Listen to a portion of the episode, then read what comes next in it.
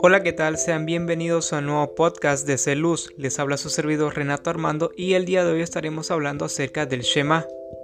El Shema es el recordatorio que nosotros hacemos del primer gran mandamiento y nosotros debemos recitarlo en la mañana cuando nos estemos levantando, en la tarde cuando estemos trabajando y en la noche cuando nos vayamos a acostar para dormir.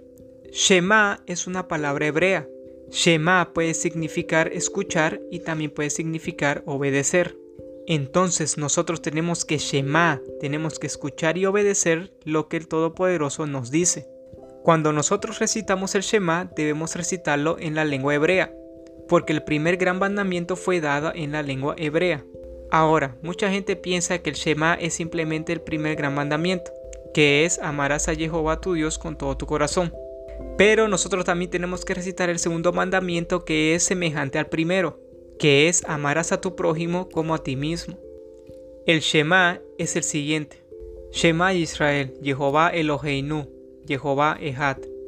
Beahapta et Jehová Eloheja, Behol Lebaja, Ubehol Napsheja, Ubehol Meodeja.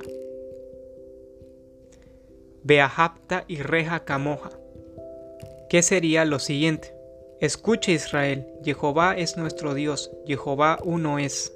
Amarás a Jehová tu Dios con todo tu corazón, con toda tu alma y con todas tus fuerzas.